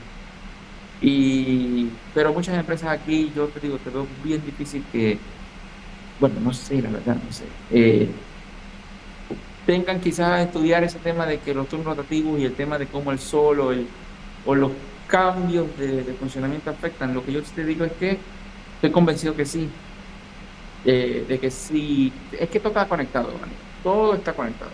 Totalmente. Y, y, el tema es que entiendo que hay profesiones que de, de por sí están obligadas a tener turnos rotativos, como la medicina, emergencias, bomberos, policía. Es imposible que se tomen la noche libre porque alguien tiene que estar ahí cubriendo. Pero me parece que hay profesiones en las que no se toma en cuenta para nada este aspecto de la salud y les ponen turnos a las personas 8, 9, 10 de la noche, madrugada. Y hay gente que piensa que simplemente como pagan más es rentable, pero no están entendiendo el daño a la salud a largo plazo por restringir su sueño y cambiar sus patrones. Yo, yo llegué a trabajar en aviación y eso allí sí es normal. Totalmente. Es, es muy normal y esos turnos de madrugada, Dios mío, los odiaba. Me gustaban, como decía, de que ah, no tengo tráfico ni vida ni venida, estaba en Panamá. Pero mi Dios, no, no, no. lo recomiendo. Yo por una temporada muy corta estuve en un trabajo rotativo eh, temporal, que era rotativo así, y me sentía mal. Eh, física y mentalmente mis hábitos de, de, comida eran horribles. No estaba haciendo nada de actividad física porque tenía que dormir de día. Así que no me imagino las personas que trabajan a largo plazo en ese tipo de, de turnos, cómo se van deteriorando. Sí, yo por ejemplo, yo que soy neófito en este tema, yo, el tema de, de, solar, tengo, nosotros que vivimos acá en el interior, vemos a la gente, yo, yo viajo a un campo, campo, campo, eh, donde apenas hay luz y por, qué razón siempre ellos, a las, nosotros le decimos que parecen pericos, le decimos nosotros. Porque a las 7 de la noche están dormidos. Están ajustados. Sí, sí. Y a las 5 de la mañana están despiertos. Y es que yo creo que el humano es así. O sea, sabrá más que eso que yo. El humano, o sea, apagó el foco, el cielo, porque vas a dormir. Y, y son gente saludable. O sea, claro, dicen que son saludables porque comen cosas naturales. Yo, todo, eso está bien. Pero yo creo que es un conjunto de muchas cosas y ventajas ambientales que tienen. Y esa es una. Y nosotros decimos que parecen pericos porque acá, y aprovecho, por favor, no compren perico y no hablen ese pobre animalito, Dios mío. De acuerdo con eso. Sí, pero uno, mi abuela tiene uno y a las 7 está dormido, pero es porque están acostumbrados así, ¿no? Eh, llevo luchando como 6 años para que suelta a los pobres pericos, pero acá es una cosa, pero pero bueno, le decimos así, ¿no? Y, y esa gente en el campus son gente de 70, 80 años que está trabajando, tirando leña, yo que vaya, no puedo con eso. Y yo tengo 41. No, eh, o sea, la ciudad nos mata, nos mata definitivamente. Totalmente. Y tocaste el tema de ritmos circadianos que quería profundizar. Casualmente tengo un par de puntos aquí que de repente la gente ha escuchado ritmo circadiano y es como que suena como a brujería. ¿Qué es eso? Y el ritmo circadiano no es más que unos cambios físicos y mentales que el cuerpo experimenta dictados por el ciclo de día y oscuridad, que es lo que acabas de mencionar, de cómo estas personas de manera natural se despiertan con el sol y parece que tuvieran un cronómetro y a las 7 de la noche que tienen sueño se van a dormir. Sí. Y siempre hemos sido así. Es, increíble. Ellos trabajan todo, o sea, ellos tienen su básico, no, no es que no, ellos van al supermercado y todo, pero ellos tienen sus sembrados, sus animales, su finca y la tratan yo me tomé, yo decía, el que nunca ha tomado leche recién sacada se la recomiendo, a ver cómo la... Pero, pero sabe obviamente muy diferente. Este es para otro podcast eh, que tengo pensado. Ah, ok. Sí, sí, sí. Eso es increíble. O sea, eh, yo de chico, la nata, a mí como me gustaba. Eh, yo iba a, un, a mi, mi abuela vivía en un lugar que se llama La Cabulla de Ocú, íbamos por una dos semanas. No niego, me aburría, o sea, estoy en medio de la nada, pero estaba en un mango, me tomé un mango. Iba caminando para la quebrada, estaban los chiquillos allí, ahí, ahí me entretenía, comíamos algo. Que una vez me acuerdo que sacaron una yuca y con el agua de la quebrada y empezaron a hervirla. Wow. Eh, esa es una cosa, estamos hablando de los 90, pero todavía ese lugar está. Y te encuentras con eso y te encuentras que llegó la noche, no tenían luz. Era, estamos hablando del 91, 92. No tenían electricidad. Y yo así, mirando acá, adivina, no queda otra, a dormir. A dormir no queda otra. Pero es por el mismo ritmo también, ellos son así. E-, ellos tienen esa, esa, ese ciclo, pues. y, parece magia. Mi abuela que vivió hasta los 97 o 96 años. Algo tuvo que ver esa, esa alineación de su vida con esos ritmos circadianos. Y, y, y la gente se preguntará, ¿y eso cómo sucede? Y es que el cuerpo tiene varios receptores en la piel. Y también hay un reloj maestro que está en el hipotálamo, eh, y ese reloj maestro está conectado con, con el nervio óptico y a través de la señal de la luz se determina cuándo es hora de descansar, que se produce melatonina, la famosa melatonina que es una hormona, y el cortisol en la mañana, que es el que te dice que, que te despiertes, que, que, es hora de, de actividad, de, de, ir a hacer cosas, de buscar comida. Entonces, alterar esta rutina a través de turnos rotativos, pantallas, dispositivos electrónicos, que es difícil decir a alguien que, que no vea un tablet a las 7 de la noche.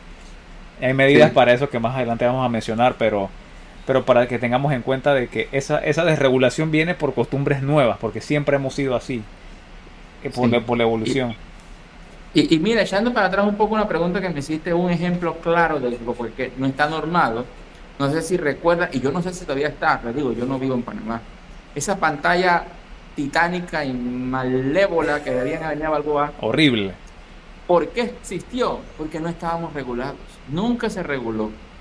Y quiero que sepa, por ejemplo, para un punto, eh, el lead es un sistema de puntos.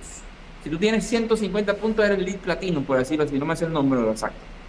Uno de los puntos para ganarte un puntito es no prender las luces después de las 7 de la noche de tu edificio. ¿Por qué? Porque afectas el ciclo de de, movimiento, o sea, de, ruta de, los, de las aves. Claro. De, las aves migratorias nocturnas y de las aves nocturnas.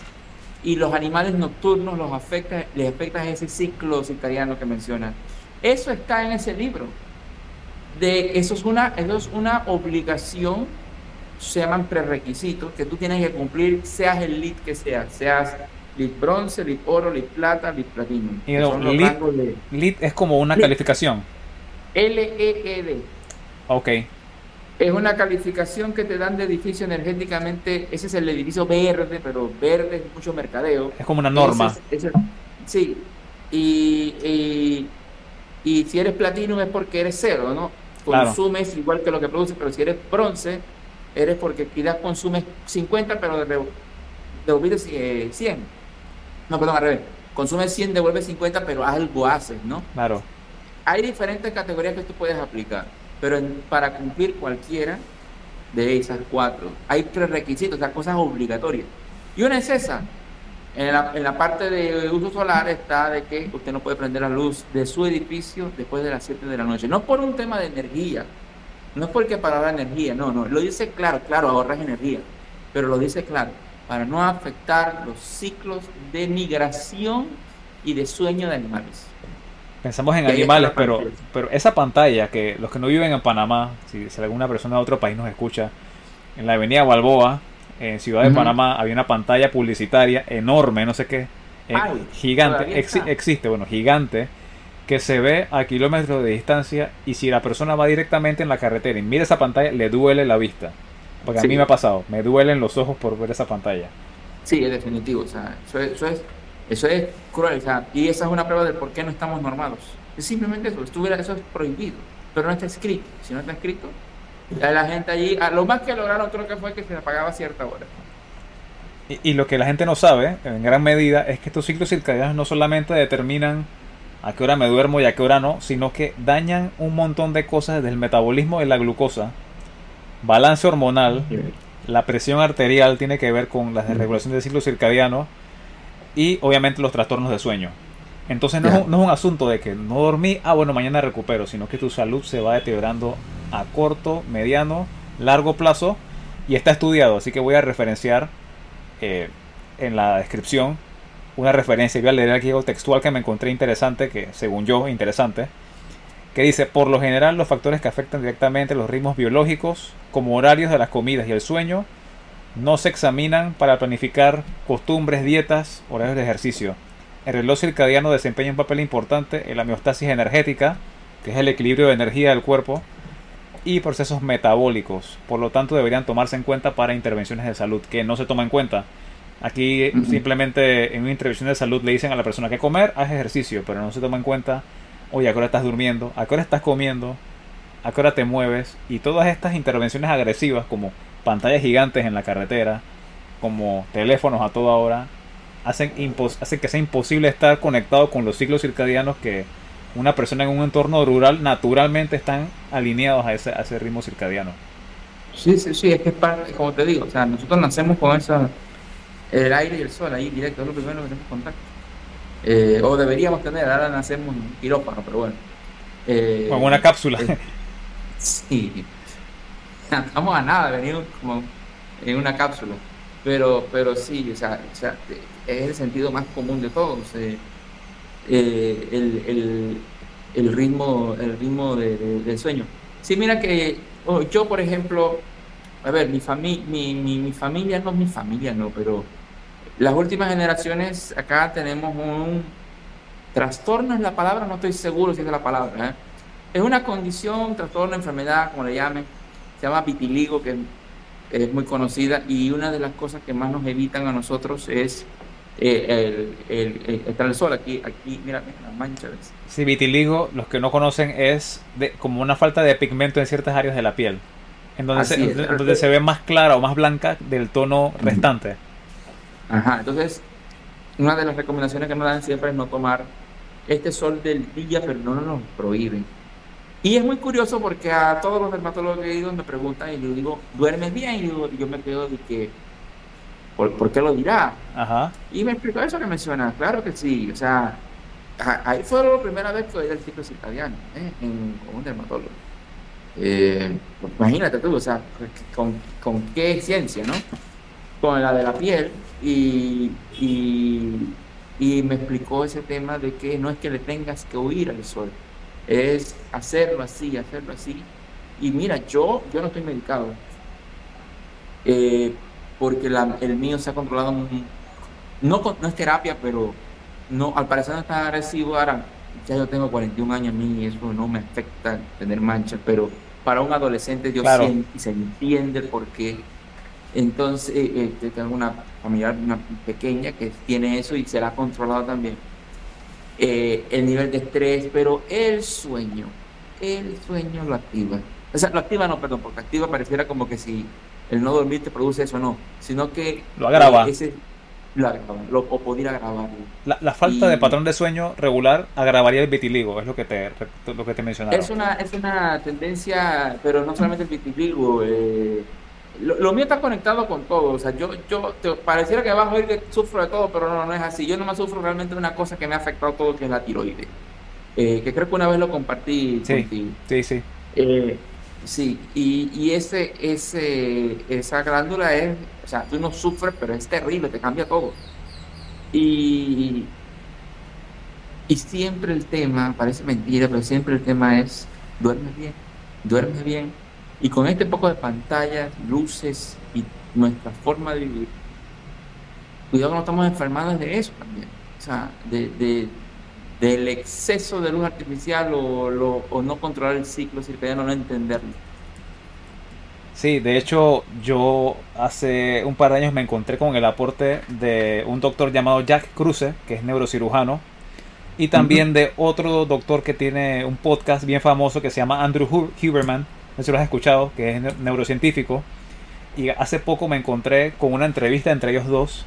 Y ellos hablaban de cómo desde la oftalmología y la dermatología prácticamente que se inculcaba a la población de un terror al sol. Y que ellos decían, hemos evolucionado todo esto, ¿no? Con, el luz, con la luz del sol y la falta de, de ritmos circadianos regulares ah, nos está dañando de a poco. Ellos están bien metidos estudiando esto. Y tengo unas, unas recomendaciones del doctor Huberman aquí que las sinteticé.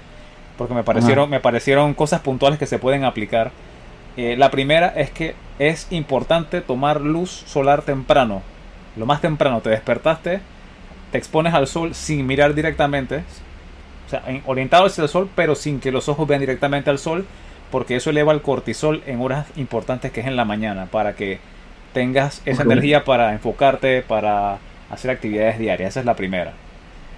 Dice también que la luz de la mañana es la que regula el ciclo circadiano y que eso hace que el cuerpo anticipe más tarde a qué hora vas a dormir. Eso significa que si tú regulaste desde la mañana por exposición al sol, naturalmente vas a tener la tendencia de que en la noche vas a tener sueño en la hora que deberías tener sueño.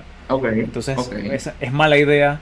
Amaneciste o despertaste y te quedaste en tu cueva y empezaste a trabajar sin, sin exponerte al sol. Es una mala idea. Recomienda esto. También dice que 5 o 10 minutos son suficientes y que puedes aprovechar ese momento para caminar, volver, algo, que es una forma dinámica de, implementar esa exposición al sol. Eh, indica también que el, el, sol, como mencioné anteriormente, te prepara para el sueño.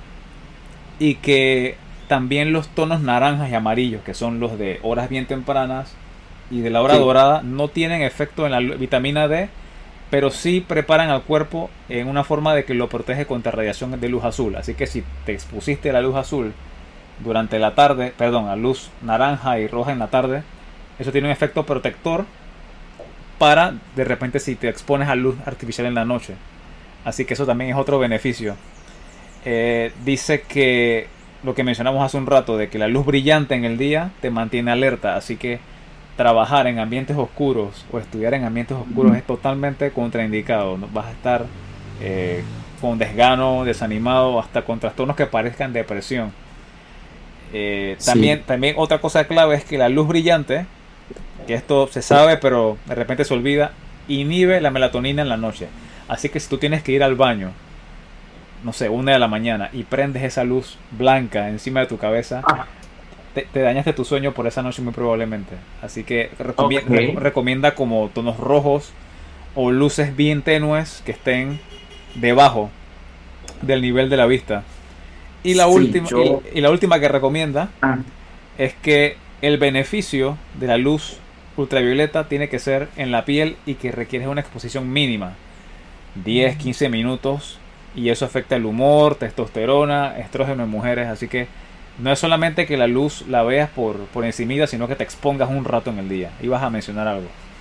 Sí, nada más decirte que eh, yo, o sea, básicamente como el tema del cuarto donde uno duerme, es muy poco, es raro el lugar, el cuarto que tenga luz blanca. Bueno, no sé, pero no deberías tener luz blanca. Ahora, estamos hablando de una luz fluorescente. Estoy hablando básicamente del color, no de la radiación. Claro. Pero a nivel de color, la que nosotros llamamos luz cálida, que dice, no, que da calor, es luz, exacto, no, da calor toda. Pero la luz cálida es para las casas, luz blanca es para oficinas. Esto que está aquí. De día. De eso, de, diga. De día esa luz para el día, no para la noche. Exacto. Yo tengo la ventana ahí cerrada ahora mismo, pero ya ahorita, dentro de un rato, eh, que el sol baja, él entra por ahí. Yo lo abro como a las 4 y media, 4 o 5 de la tarde. Eh, y ya esto aquí se llena de luz natural. Ah, eh, yo tiendo a hacer eso, especialmente si es un día gris, me gusta tener siempre la ventana abierta porque me encantan los días grises, no te expliques por qué, pero me encanta. Yo, yo quizás si hubiese vivido en Londres o en Seattle lo, hubiese odiado, pero... Muy posiblemente. No sé, me gusta. Hay gente que dice, oye, qué día más feo, está hermoso. yo, soy igual, yo soy igual, pero de, ahora, ah. un poquito más viejo ahora, he apreciado más el sol que antes, pero antes era, quiero, ah. mi, quiero mi día gris 100%. Sí, sí, sí. Ahora quiero un poquito más el sol. Luz, luz cálida y lo, que nosotros llamamos para una oficina es el blanco cálido. Ya no buscamos el blanco frío, que le llamamos, le llamamos el blanco cálido o luz clara día, como mencionamos.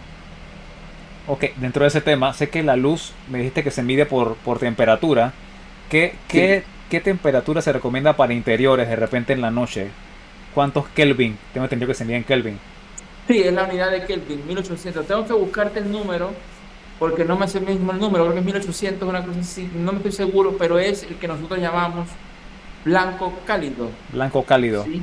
Seguro que lo venden así en Amazon, cualquier tienda online tú puedes encontrarlo. Sí, creo que es 1800, 2000 y tanto, y está la luz amarilla, pero aquí en Panamá la luz amarilla, eh, eh, básicamente busca una foto de un hotel en la noche, una recámara es esa. ¿Es la blanco cálido o la, o la, o la cálida? Que esa luz promueve relajación. Tú estás en esa luz y te quieres dormir. Sí, exacto. Luz blanca, no, no, no, no. Y la, claro, eh, es costumbre, es cosa, vas a la tienda, tienes que resolver, tienes la roseta de arriba y pon lo que pongas. No, no es por criticar, ¿no? Pero eh, lastimosamente tenemos mucho acceso a la luz blanca. Y las casas, tú ves, llegas a la casa es blanca no debería ser blanca en la noche. Pero, obvio, en la noche porque es cuando va a prender la luz.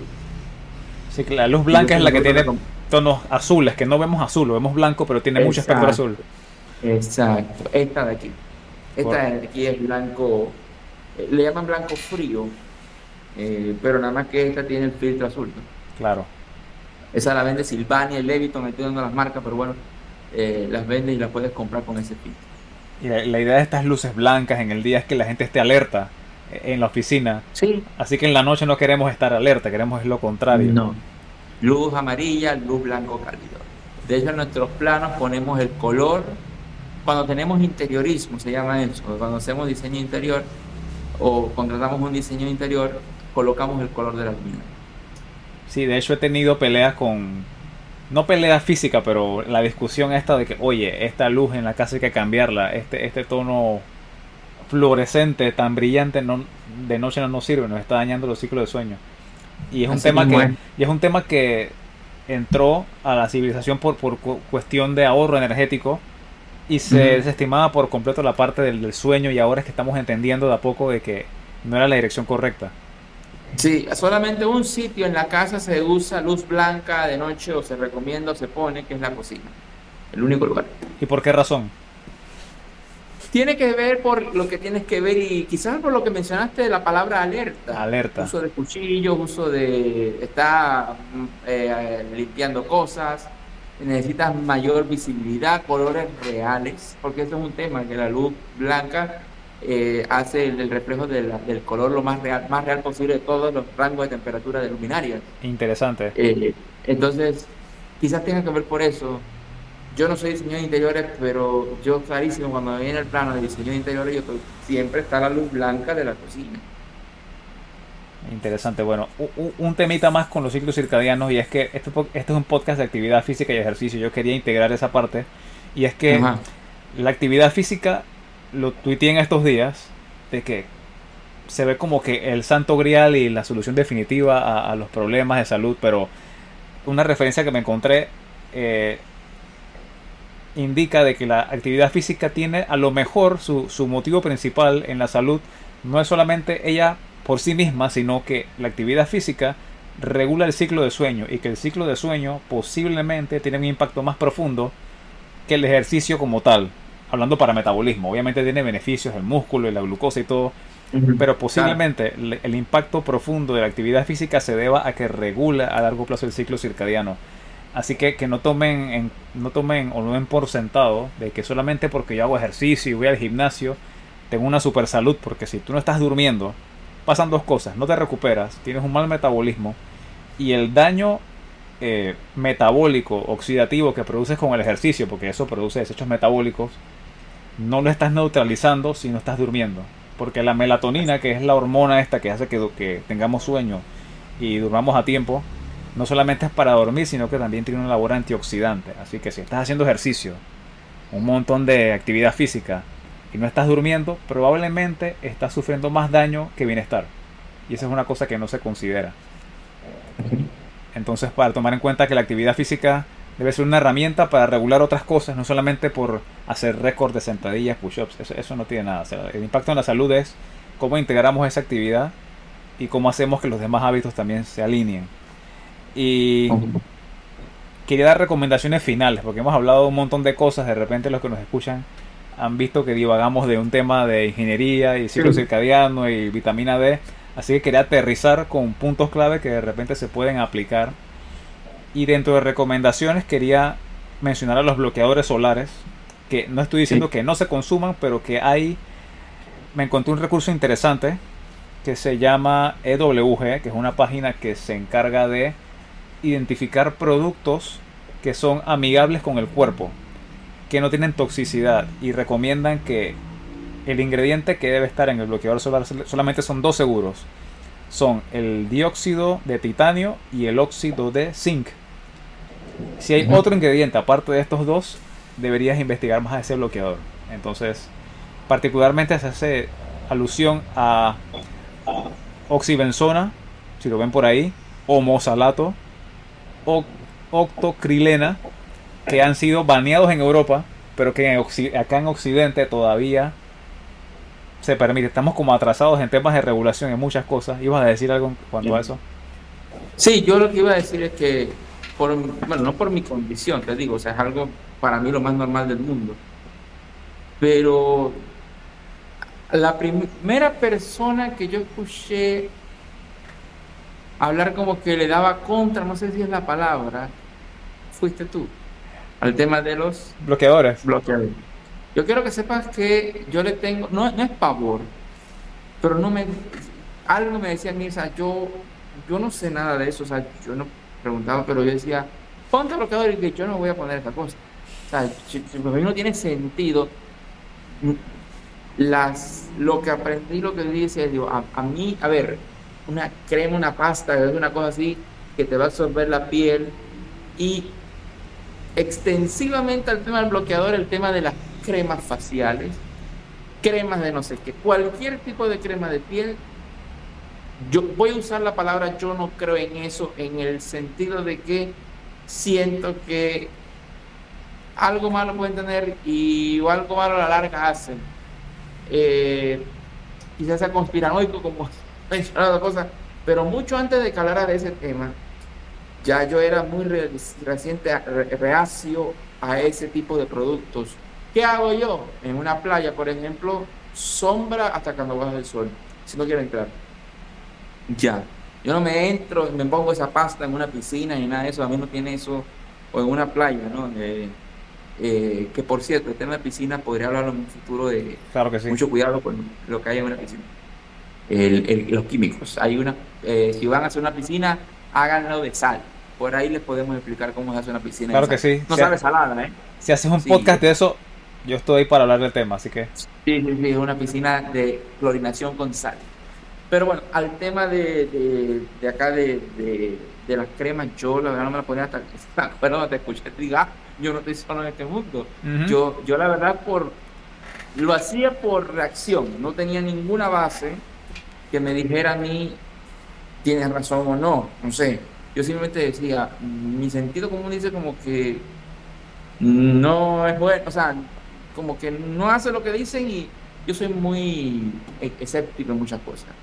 Y digo yo, no, no, como que no me cuadra. igual cuando me la ponía di que esta grasa aquí, no, no, no, esto, esto no tiene que ser bueno. Mi, eh, Estados Unidos, estas tendencias de, de que produces el pánico, produces la solución. Claro. Eh, eh, creas la enfermedad, creas la solución. Y dije yo, uno más uno es dos. Mi mente conspiranoica y escepticismo, bloqueadores solares, yo no creo.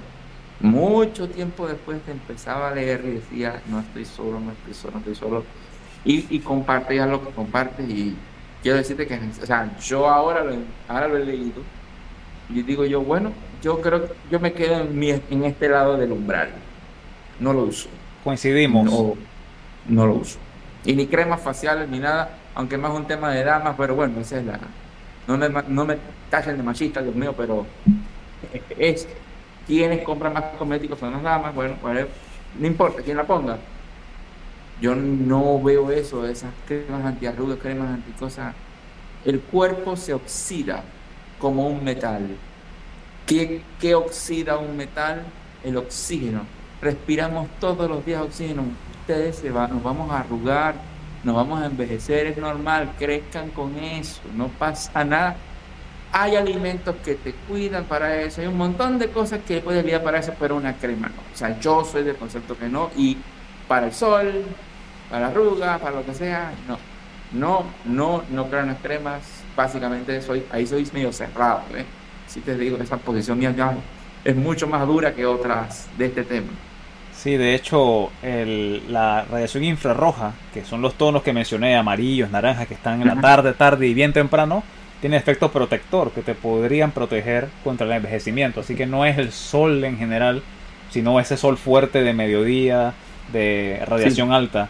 Y con respecto al Exacto, es el ángulo, es, la, es el momento y también es la individualidad, porque hay personas con piel más oscura que requieren más radiación y personas con tez muy clara que definitivamente con un poquito sol se están quemando y deben poner atención a esa señal. Y, y en cuanto al bloqueador, hay un ingrediente que si lo ves se llama benzofenona 3 y es un disruptor hormonal. Un disruptor hormonal básicamente es una sustancia que altera el funcionamiento de las hormonas en tu cuerpo. Así que hipotiroidismo o hipertiroidismo va por ahí. Hipotiroidismo. Así que cualquier trastorno hormonal es empeorado por disruptores hormonales que están en bloqueadores, pastas de diente comercial, fragancias, cosméticos, teflón y la lista sigue. Sí, ese le tengo yo terror al teflón. Para nada. Y tengo pensado un tema más adelante de disruptores hormonales porque es bien, bien amplio. Y me preguntarán por qué tú eres coach de actividad física, ¿qué haces hablando de esto? Pero me he dado cuenta de que limitarme al ejercicio no, no impacta profundamente a las personas, sino también darles información de sus hábitos integrales, porque todo está conectado. Entonces, quedarme prescribiendo squats y pechadas solamente, creo que no va a cambiar el mundo. Entonces, por eso hablo de todos estos temas. Eh, otras recomendaciones, eh, lo lógico, si tienes que estar bajo el sol, ropa protectora, hay ropa que protege contra ultravioleta, que la venden en Amazon, la he visto, dejo un enlace abajo. Eh, la sombra, que es lo que mencionaste, estás en la playa, ¿por qué estás a las 2 de la tarde en la playa si está la sombra? Espera que el sol baje, no hay apuro. Eso es lo que yo hago. Sombrero, que personas en todas las civilizaciones usan sombrero, los chinos que usan cosechando arroz un sombrero gigante, por, por alguna razón. También están los blue blockers, yo también los uso, que son los lentes para radiación azul. Si no puedes eliminar la pantalla, bueno, usa el lente de, eh, blue blocker el lente oscuro también tiene su uso específico. Si estás en el día a día, no es recomendado porque alteras el ciclo de sueño, dañas la vista. Pero si estás en un ambiente como concreto, que tiene alta reflexión, o nieve, que aquí no hay nieve, pero en lugares que hay nieve, ahí sí es buena idea usar lentes oscuros para evitar las cataratas. Entonces, ese es otro problema. Sugerencias en cuanto a hora de exposición. Eh, se recomienda de 3 a 15 minutos en personas más blancas, y en personas de tez oscura de 15 a 30 minutos, no más de ahí. Pero hubo personas que van a la playa y se quedan 2 horas, 3 horas, con bloqueador encima, no entiendo cuál es el fin. Y se recomienda que para que haya síntesis de vitamina D, que si te expongas al menos 40% de la piel. No es solamente la cara, sino brazos, piernas, lo que pueda. Entonces eso, importante. Eh, poner la atención bastante al índice de V. Ya saben, si es más arriba de 5, ya hay peligro. Si está en 10, 11, ni salgan. Yo lo evito al 100%. Me gusta el sol y todo porque entiendo los beneficios, pero la radiación ultravioleta a esa intensidad no le hace bien a nadie. Eh, en cuanto a la suplementación de vitamina D, hay rangos. La dosis mínima para personas que tienen que subirla porque no están mucho al sol o porque tienen alguna deficiencia, 2.000 unidades internacionales diarias es el mínimo. Hay dosis más altas que depende ya de un examen que tú te que, que se llama el 25 hidroxide. Y como mencioné anteriormente, fuentes para elevar vitamina D están los lácteos, pescado, me gusta mucho la sardina, huevos, hígado, que casi nadie le gusta, pero a mí sí me gusta bastante. y, y importante que la luz brillante en la mañana, como mencioné, es la que regula tu patrón de sueño para el resto del día. Así que eso es importante. Algunos puntos que quería dar para recomendar y que se queden con algo, ¿no? Porque es mucha información que hemos mencionado. Y quería tomar este, este espacio para cerrar. No sé si tienes algún comentario o alguna recomendación. Sí, yo lo que quiero, eh, este, para cerrar, eh, Bueno, a agradecerte, ¿no? Por la invitación, estamos a la orden. Y quería por lo menos también eh, compartir el tema de lo que te decía hace un rato del diseño tropical, ¿no? Si es bien rapidito.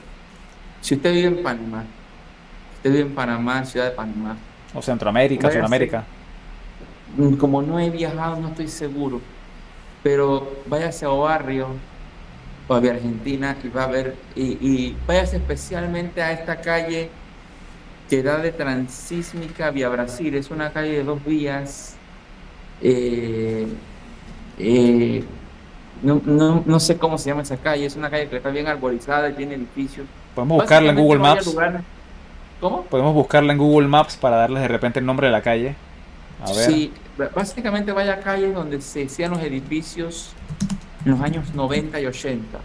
Y usted va a ver ciertas características de esos edificios. Yo quiero que le haga caso o mire la losa. La losa es el elemento horizontal del edificio. Y note que todos esos edificios, la losa se sale del rectángulo del edificio. Pareciera como si fuesen layers o capas. Y cada piso tú lo ves. Claro. Que la losa que separa el piso se sale. ¿Sí? Características dos. Las ventanas son más horizontal que vertical. Característica 3, los balcones, como las losas son tan grandes, los balcones son muy grandes. Eso es no por, no por eh, capricho, eso es un diseño que satanizamos en Panamá y lo cambiamos por torres de vidrio del occidente corporativo. En la misma calle 50, en las zonas más viejas, van a encontrar esas características, pero la más importante de todas es esa losa que se sale del centro del edificio como si tuviese pestañitas. Sí, está todo alrededor. Sí, no, no, sé si, si cuadran la idea. Sí, sí, me, recuerdo que he pasado por ahí y se ve como prácticamente como si el edificio se sobresaliera de la acera. Sí, o sea, los pisos se salen, eh, no, no solamente al frente que es el balcón, a los lados se salen, se salen por todos lados como si fuesen paquetes pero el piso se sale del centro. Eso es un diseño que energéticamente es el mejor, le llaman diseño de pestaña, peldaño o diseño de canto libre. Lo que hace ese diseño es que dependiendo del norte famoso ese que te mencioné, esa distancia está calculada y que cuando son las horas de la ultravioleta más crítica, ese ángulo y esa pestaña, esa visera, es, lo que tiene la gorra aquí, es el mismo concepto. Imagínate la gorra sin visera. Esos son nuestros edificios de hoy. Claro. Una gorra sin visera. Bueno, ese edificio, ese diseño es con la visera. Y la razón es obvia, para que cuando el sol caiga, tus ojos no le llegue el esa es la técnica más eficiente para mitigar la carga ultravioleta. Wow, y se ha abandonado. Nosotros, la destruimos porque no se ve bonito, porque corporativamente no aplica para General Motors o las oficinas de Microsoft aquí lo que sea. Lo destruimos y tenemos la torre de Banco General o de o la otra del muy bonita se ve. Sale en todo el tornillo este que es terrible los edificios de, eh, estos de vidrio para un país como el nuestro con sol. Yo no estoy hablando de los, por eso que no quise decir tanto Latinoamérica, porque yo sé que, por ejemplo, San José es frío mucho tiempo del año, Bogotá creo que lo es, sí. no, no he ido nunca allá. Ahí no, es acá donde la carga ultravioleta es muy alta y ese diseño se hablaba, se decía todo el tiempo en la Universidad de Panamá y ahora yo retrotraigo y vayan a la zona del canal, nosotros panameños, lo poco que queda la zona del canal, y vean las casas de los estadounidenses cómo la hacían. Los pisos tienen las viseras alrededor. Esa cosa, eso está aquí en este libro. ¿Cómo se calcula? Esa cosa te carga 20, 15% menos de energía térmica en tu residencia. Y te la refresca, entre comillas, más que un cielo raso, con un montón de cosas que inventamos allá adentro, ¿no? Y la otra técnica es la de la ventilación cruzada. La puerta de entrada tiene que estar alineada con la de la salida. En estos edificios usualmente los apartamentos eran de extremo a extremo. Claro. Usualmente. Y tenían esas tendencias. Entonces, esa combinación de esas dos cosas eh, era la que producía ese efecto. Bueno, nosotros estamos aquí hablando de pantallas de vidrio, de sándwich, de xenón, eh, capas de aluminio, un montón de cosas. ¿Por qué? Porque olvidamos, eh, arquitectura no olvidó, la corporización de todo olvidó el diseño visera pestaña. Busquen los edificios viejos, mírenlos, ese es el diseño que tumbamos abajo. Tenemos gorras sin visera, hágalo, póngase una gorra y córtesela. Y suerte con eso a las 12 de mediodía. Oye, es una cosa más sencilla del mundo. Te tapa la vista, te tapa los. Bueno, eso es lo que tratamos de hacer, eso está en los libros de ingeniería y yo quería compartir eso, de esa es la forma más efectiva para mí de mitigar la carga solar, una de las más efectivas. Pero la verdad no tengo la data, el número, pero nosotros satanizamos esa cosa y desapareció. Bueno, Súper interesante. Voy a tratar de buscar una imagen de ese tipo de edificios y ponerlos en la descripción para que las personas vean. Y quería también compartir la información de tu empresa, cómo se llama tu, tu, tu proyecto de, de, ingeniería. Se llama MB Ingeniería. MB Ingeniería es el nombre de la oficina de, de diseño electromecánico, una cosa muy particular en este país. Eh, nosotros en este país tendemos a unir diseño y construcción, por eso muchos de los contratos dicen casualmente diseño y construcción, diseño y construcción. Yo soy del concepto que eso es un error, eso irá en uno de mis capítulos del podcast, esa es una de las razones por la cual, en mi opinión, muchos proyectos del gobierno fracasan. Este es un diseño de ingeniería, este es el consultor, este es el que fiscaliza un proyecto antes de, pero imagínate que tú seas el fiscal de tu propio proyecto, lo vas a hacer a tu conveniencia. Claro. Nosotros no hacemos eso acá, nosotros estamos tratando de que cambie ese chip y tenemos una oficina especializada solo en diseño, nosotros no construimos, nosotros asesoramos al constructor y le decimos cosas o lo acompañamos, nosotros no construimos porque el diseñador no construye, no debería construir. Estamos ubicados en Chitré, hacemos diseños eléctricos, mecánicos, se refiere a plomería, eh, perdón, aire acondicionado y sistema contra incendio, mecánica, eh, plomería agua potable, pluviales fervidas, y eléctrico es alarmas de incendio, luz, toma corriente, aterrizaje, tenemos varios proyectos. Eh, en Panamá, si les gusta un día ir por la calle y ven una terpel, lo más seguro que salió de aquí.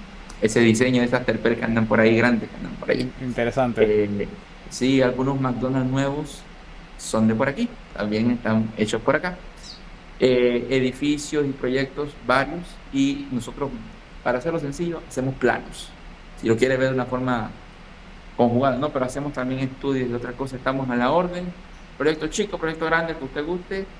Tenemos conexiones también afuera del país, en extranjero, para proyectos. Bueno, y voy a dejar también abajo las credenciales, el número de, de idoneidad de Jorge Frago para que lo puedan buscar, que es ingeniero, no es, no es, coach de ingeniería, es ingeniero con idoneidad. Así que los que lo quieran consultar para proyectos, ahí está. Y quiero agradecerte por tu tiempo porque sé que agarrar dos horas para un podcast, hora y media, no, no cualquiera. Así que gracias por tu contribución y aprendí bastante hoy también. Este fue Jorge Frago y Aníbal en un episodio más de Pensando Entrenando. Así que gracias a todos por, por estar acá. Hasta luego. Saludos. Si te gustó el podcast, puedes dejar una reseña en Apple Podcasts, Spotify o también en YouTube. Suscríbete para más episodios. Hasta pronto.